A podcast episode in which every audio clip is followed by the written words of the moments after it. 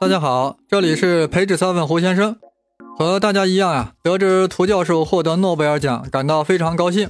这么多年来，就没有一个土生土长的中国人获得诺贝尔的理科奖，这回是突破了零的记录。但很多人也有困惑：屠呦呦到底凭什么能在中国众多科学家中脱颖而出？他靠什么获得了诺贝尔委员会的青睐？青蒿素是在什么背景下发现的？疟原虫为何就怕青蒿素？尤其是这次诺贝尔奖的颁发，是否等于国际医学界对于中医理论的普遍认同？就以上问题，胡先生略作分析，希望由此将大家一时的亢奋转化为深度的、可持续的兴奋。今年的诺贝尔奖，第一个公布的就是生理学或医学奖，同时授予了中国的屠呦呦、美国的坎贝尔和日本的大村智。奖金高达八百万瑞典克朗，呃，估计有人心里盘算了一下，三个人八百万，这怎么分？除不尽啊，你就不用操心了。呃，是屠呦呦获得了一半奖金，坎贝尔和大村智啊分另外一半。哎，这为啥呢？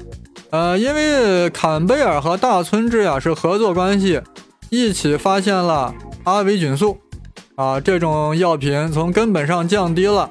河盲症和淋巴丝虫病的发病率，而屠呦呦呀是做了另外一项工作，啊，创制出了新型的抗疟药青蒿素。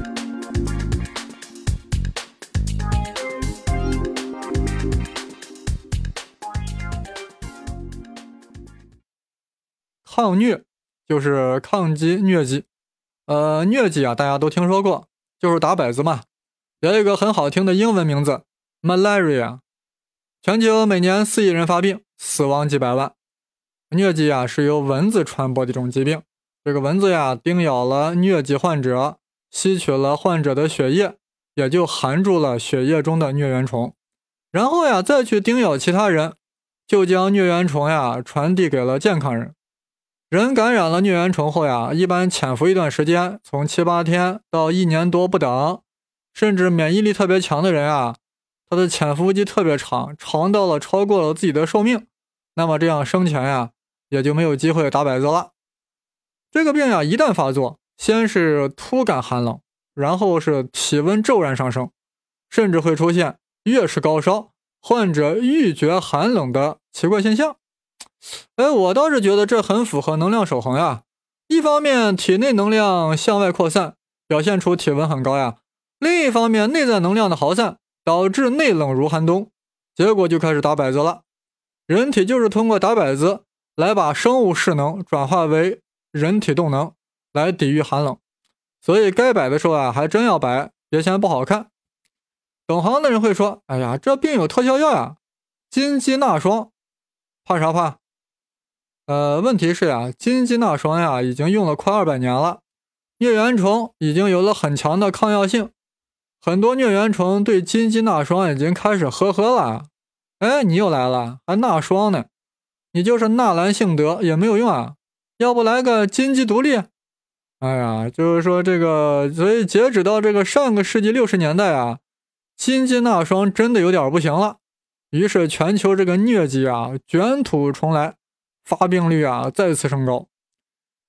呃，在此危急时刻，屠呦呦从传统中草药中。找到了疟原虫杀手青蒿，而且从中提取了青蒿中的有效物质，以及也就是青蒿素。呃，大家不要小看这个青蒿素呀，目前是世界范围内最主要的抗疟药物，成功的挽救了数百万人的性命。目前每年有四亿份的青蒿素被人吃了，用来抗击疟疾。屠呦呦。第一次看到这个名字，中国人啊，估计都会觉得有点震撼。涂姓不好起名字呀，尤其是女性，更是难上加难。悠悠这两个字也很生僻，为何不用悠悠或悠悠呢？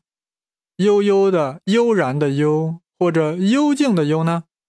原来啊，悠悠的父亲在《诗经》里摘取了这个名字：“悠悠鹿鸣，食野之苹。”我有嘉宾，鼓瑟吹笙。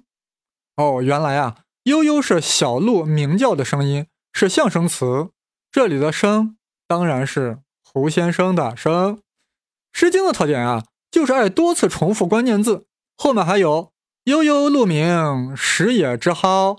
我有嘉宾，德音孔昭。这里的蒿就是蒿草的蒿，青蒿的蒿。后面还有悠悠鹿鸣，食野之禽。我有嘉宾，鼓瑟鼓琴。呃，刚才说的这三句啊，都生动地描绘了一个小鹿一边悠悠叫着，一边吃着野地里的草。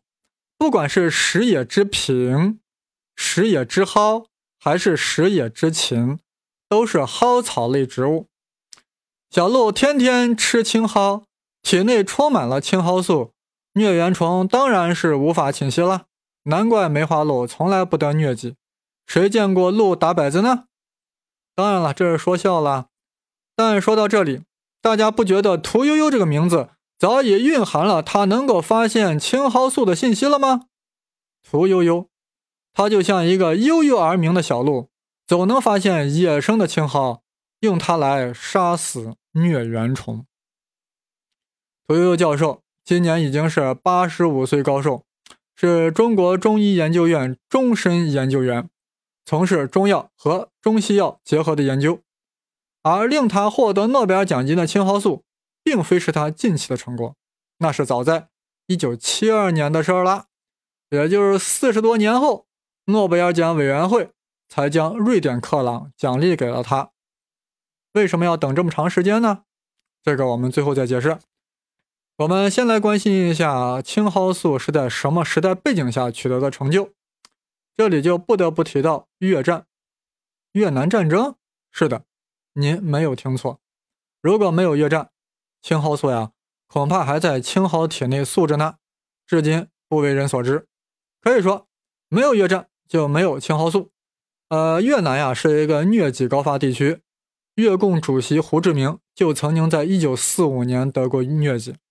啊，当时呀，美国跟越共呀联合打击在越南的日军。当美军得知胡主席得了疟疾，心急如焚，马上派人送来了金鸡纳霜，治好了胡志明的疟疾。啊，双方结下了深厚的友谊。呃，但是到了1961年呀，情况发生了变化。胡志明啊欲统一南越，而美国呀出兵阻止，越战爆发了。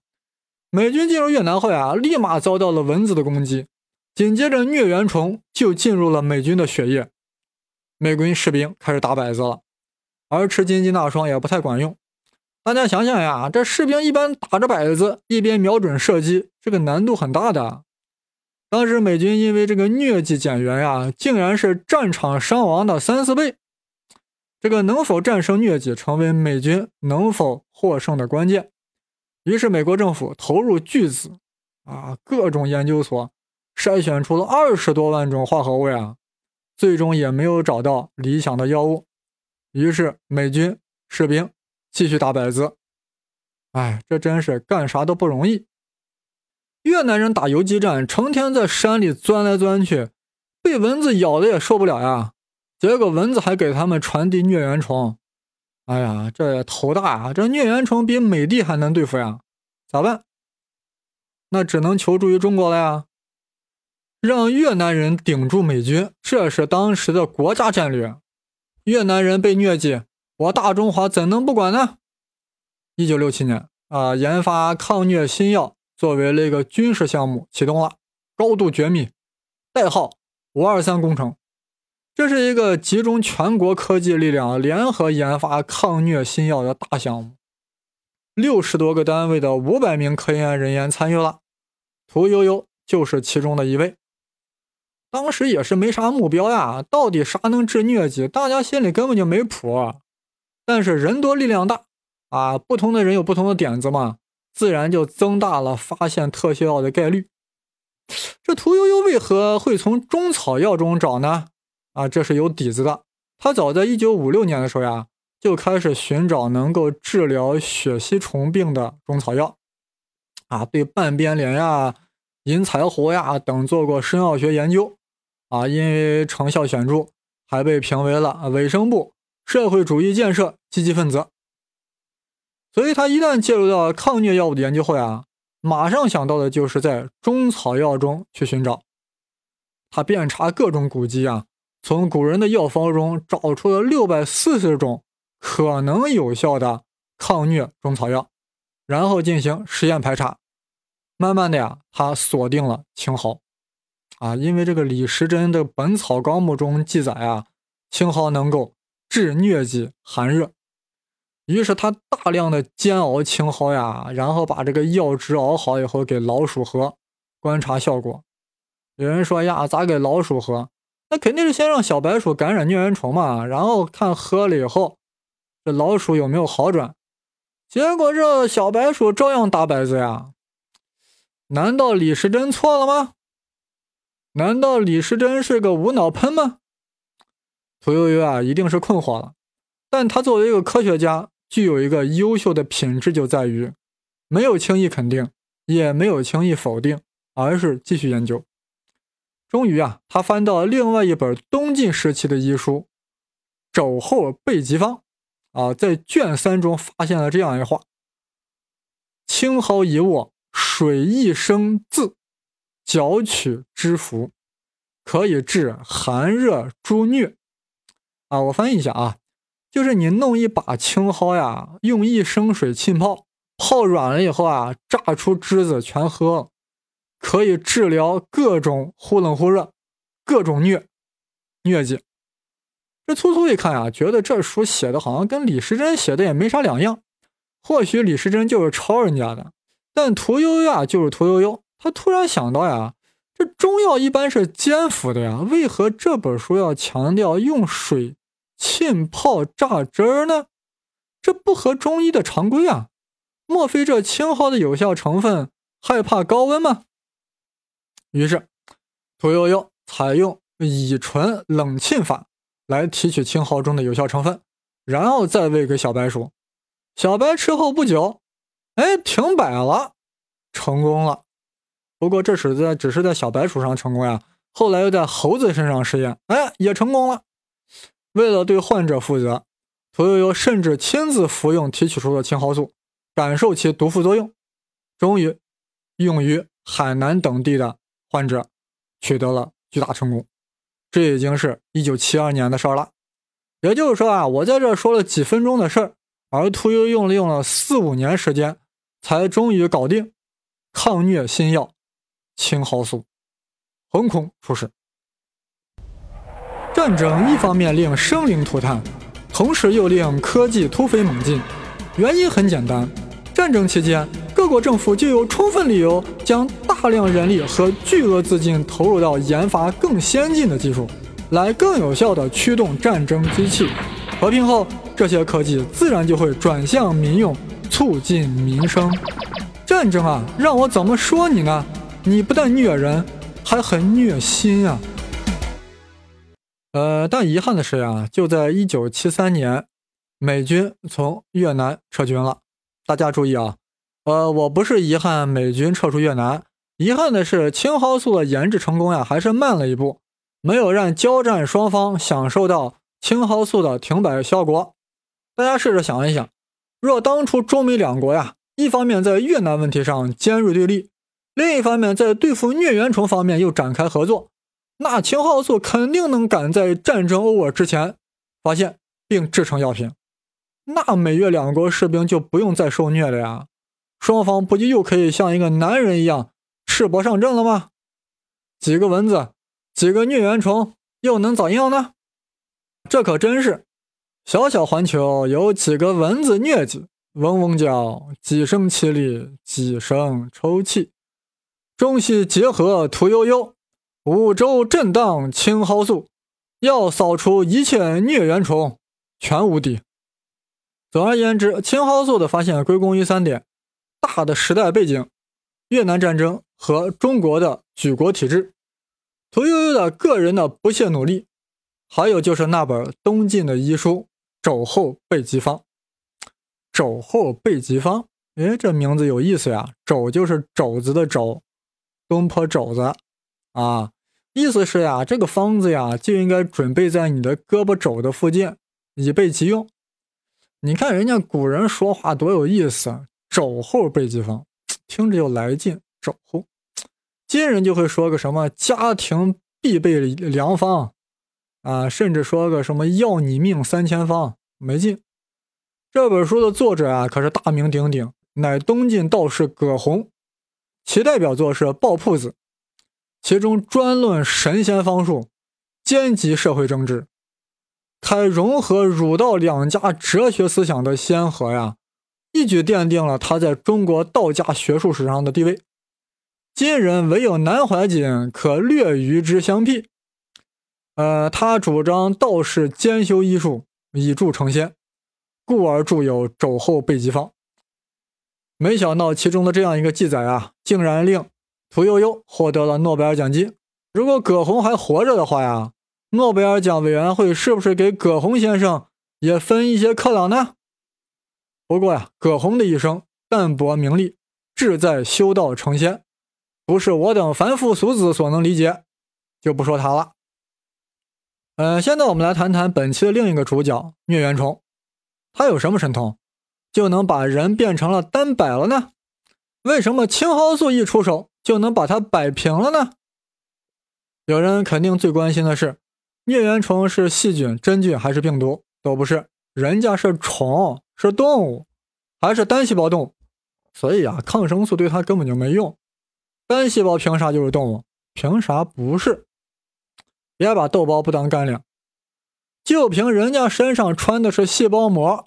不是细胞壁，这疟原虫呀是个寄生虫，呃，有蚊子和人两个宿主，靠蚊子来传播，靠人类来发展数量，生存战略简洁高效。传播这种病的蚊子呀叫暗蚊，按下的按啊，只有雌性暗蚊才叮人吸血，而雄性暗蚊呢以花蜜为食，所以对人无害啊，估计还是个很好的男闺蜜。暗蚊在叮咬人之时呀，会将其唾液注入人体内，而唾液中就含有疟原虫的孢子。这些孢子呀，在血液中漂流，血漂三十分钟后侵入肝细胞，裂体增殖，形成大量裂殖子，然后胀破肝细胞释放出来，再次血漂，一边飘着，一边就趁机进入了红细胞。这个裂殖子进入红细胞后呀，因地制宜，摇身一变。成为变形虫状的一种滋养体，而且贯彻新的繁殖战略，啊，先在内部发展，不断的进行核分裂，而细胞质却不分裂。这样滋养体从外在看起来不过是一个细胞，但它内在已经分裂成为了很多细胞核，仿佛就是一个子母蛋，最终细胞质才分裂。每个新核呀，带着一部分细胞质，成为了新的个体，这就是裂殖子。啊，于是裂殖子呀，再重新进入另一个红细胞，重复刚才的过程。哎呀，我感觉啊，这疟原虫这种标准化的繁殖方式，完全就是现代工业化量产的模式呀。什么泰罗制、福特制什么的，跟人家比就是个 nothing。在疟原虫大肆批量繁殖过程中呀，我们的红细胞就成了疟原虫的点心，人家疟原虫一代一代的吃，一个一个吃。吃到最后，人就贫血了，甚至死亡了。疟原虫这么厉害，怎么就害怕青蒿素呢？不就是蒿草中的枝子吗？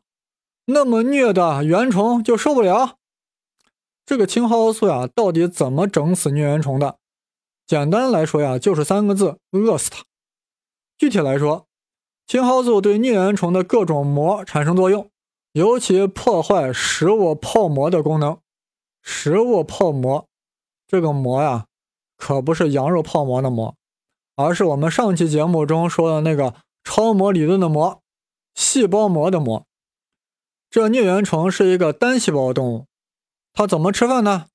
如果直接将食物吞进它的体内，也就是它的细胞之内，不就相当于我们人类直接将米饭和面条倒进了胸腔吗？那多难受！想想兰州拉面。和心肝脾肺肾搅和在一起，不是回事嘛，对吧？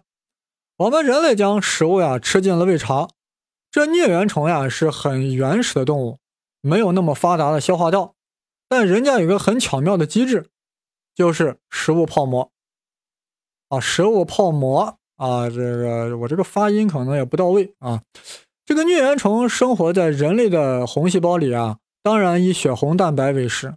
它也有一个小小的嘴巴啊，小口小口的把这个血红蛋白的氨基酸啊，一点一点啃下来，吞进体内。然后这个细胞质内啊，产生一个膜，将这个吞入的这个氨基酸呀包裹起来，形成食物泡膜。然后这个泡膜呀，就开始在疟原虫体内的细胞质内游荡。但其内部呀，不断的消化这个食物，然后将养分呀通过这个泡膜表面传递给了细胞质，然后将残渣呀始终裹在膜里面，最后这个食物泡膜呀被排出体外了。哎呀，大家有没有感觉到这个消化方式很奇妙呀？这个食物泡膜就像一个移动的肠胃，一个一次性的移动的肠胃，就相当于人的胃和小肠。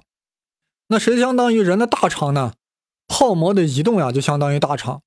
有了这套机制，疟原虫就可以在我们的红细胞里大吃大喝，繁衍子孙了，搞得我们人类贫血、脾脏肿大，实在是不厚道。幸好有 Malaria Killer 屠呦呦横空出世，青蒿素妙手回春。患者服用了青蒿素后呀，青蒿素直奔疟原虫，首先就作用于它的食物泡膜。影响泡膜的超微结构，令膜内营养无法向外传递，这样啊，疟原虫呀就开始饥饿了。疟原虫饿得受不了咋办？人类在饿极的情况下呀，会发生易子而食的惨剧。那疟原虫会怎么样呢？就是会愤然的吃自己。怎么吃？先在体内形成自食泡，也就是形成一个双层膜的自我消化的食物泡，然后裹一点自己的细胞质。开始慢慢消化，啊，估计刚开始吃的时候还挺美，哎呀，还对别的疟原虫说：“看我最近减肥还挺成功的。”最后就把自己吃没了。这就是青蒿素的功效。中国学者后来啊，还测定出了青蒿素的结构，是一个罕见的含有过氧集团的内酯结构。它的分子式呀，还真没有什么奇特的，就是碳十五氢二二氧五。也就是只有碳、氢、氧三种元素。不过，同样的碳、氢、氧可以在三维空间展现出无限种组合。它结，所以它的结构式就很有范儿了。我这语言就没法表达了。看看它的结构式，我感觉就像一个舞蹈中的机器人，唱着灭害灵的歌，直接就把疟原虫给虐死了。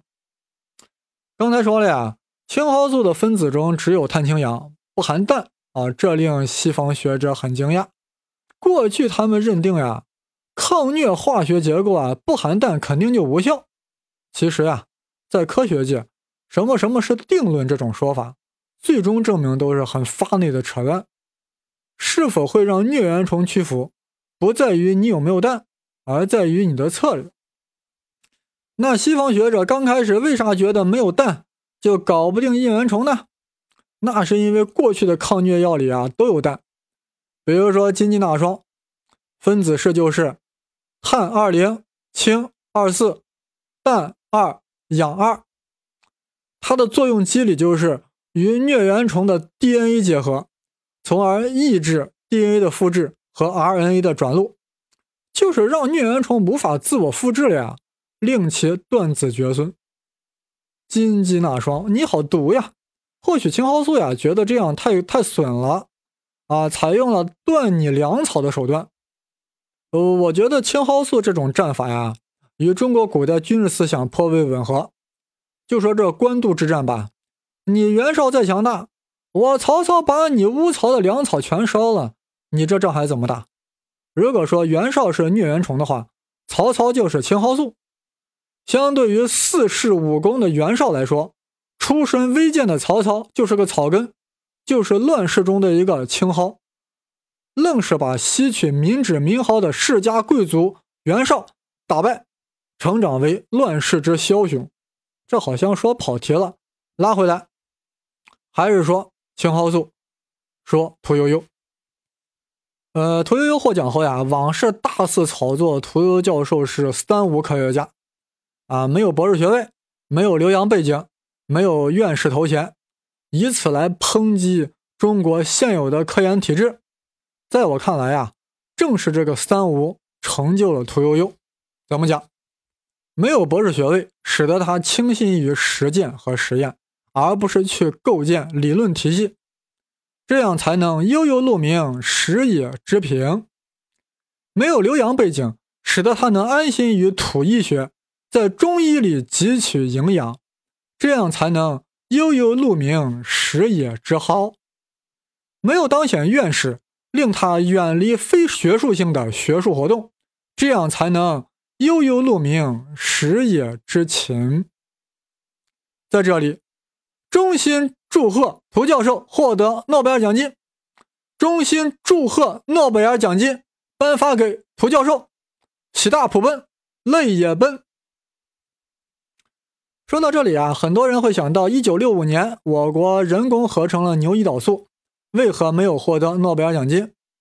啊，曾经有一种错误的解释啊，说是什么诺贝尔奖金最多授予三人，而我国上报了三百人，搞得诺贝尔委员会很无奈，连连说人太多了，钱不够分啦。这纯属瞎掰掰。事实上呀，在一九七八年的时候呀，我国为了获此荣誉。专门进行了艰难的筛选啊，最后推举出了一名代表人物纽京义上报了上去，但最终呀，诺贝尔奖呀还是没有颁给人工合成胰岛素这个项目啊。主要原因啊有这样几点：第一，人工合成牛胰岛素呀没有缔造任何新的基础理论；第二，没有采用任何原创的合成技术和方法。第三，没有为糖尿病患者呀带来任何实际的作用。如果中国这个合成极大的降低了胰岛素的生产成本，令世界广大糖尿病患者受益，那就很有可能诺贝尔了。由此我们也就明白，屠呦呦为何能获得诺贝尔奖呢？她的青蒿素令世界上亿人从中受益啊，而且已经拯救了数百万患者的性命，功德无量呀。所以啊，我觉得他还应该获得诺贝尔和平奖。同时，屠呦呦从中医古籍中获得启发，研制出一代新药，这从方法论上来说也是一种全新的尝试呀。当然了，这对西方医学界来说是全新的。正像诺贝尔委员会所说，屠呦呦获奖是为了表彰他在收到中药的启发下对一种新药的寻找过程。所以。诺贝尔委员会将这顶桂冠授予他，实在是名至实归。为何等了四十年？就是需要时间来检验。后来确认青蒿素果然功效显著，活人无数。这样授予屠呦呦诺奖，九泉之下的诺贝尔也会双手点赞的。呃，最近网上掀起这样一股争议：屠呦呦以中西医结合的方式研制出青蒿素。是不是意味着中医获得了西方医学界的高度认可，或者说中医是否获得了科学的高度认同？啊，这个问题啊不能简单回答。首先呀，屠呦呦确实是从中医医书《肘后备急方》《本草纲目》中的记录中获得重要信息的。两本书都告诉他青蒿可以治疗疟疾，而我更关心的是这两本书中是否以中医阴阳五行。经络理论予以解释。为此呀，胡先生专门检索了《四库全书》，从中发现没有解释，一丁点解释都没有，只是说把青蒿榨汁喝了可以治疟疾。这意味着青蒿可以治疟疾，只是证明了中草药的有效性，这不完全等同于中医理论的证实。为什么呢？中草药呀，不过是中医理论的皮相，只不过是冰山的一角而已；而青蒿呀，又不过是中草药的冰山一角而已。其实也不奇怪，一个庞大的中医体系，岂是一个青蒿素所能展示？所以，西方对屠呦呦的评价基本上是这样说的：屠呦呦从中药中分离出青蒿素，应用于疟疾治疗，这表明中国传统的中草药。也能给科学家们带来新的启发。在这里啊，呃，我想对反对中医和支持中医的双方呀，提出这样的建议：不要为反对而反对。每每看到不利于中医的论据的时候呀，就感到特别兴奋，没有必要啊！中医无关乎政治。对于支持者来说呀，也没有必要呀，特别在意科学对中医的认同。中医很古老，很玄奥，科学很年轻，很直白。再给科学五百年，我相信科学会真正理解中医的。我对科学有信心。这不，半人马座的三体人都说了，地球科技是爆发式增长的吗？再给科学五百年，科学定会发现经络。不信，你敢和我打赌吗？我的新浪微博是东方胡先生。当然是悠悠鹿鸣，食野之苹。我有嘉宾，鼓瑟吹笙的笙。欢迎大家和我激烈讨论。科学面前人人平等，中医面前人人平等，青蒿面前更是人人平等。虽然说呀，青蒿素的发现并没有直接支持中医理论，但它毕竟是在中医古籍的引导下研制成功的。所以具有里程碑的意义。可以说，青蒿素的发现就像是封闭的中医古堡向西方打开了一扇窗户。它会鼓励西方医学界重新认识中医，会鼓励更多的人去从中医里挖掘和吸取养分，从而会更好的造福人类。从这一点来说，屠呦呦居功甚伟，其实一个青蒿素饿死疟原虫所能刻画。在此向涂教授表示衷心的祝贺，Congratulations, you you too. Congratulations to you you.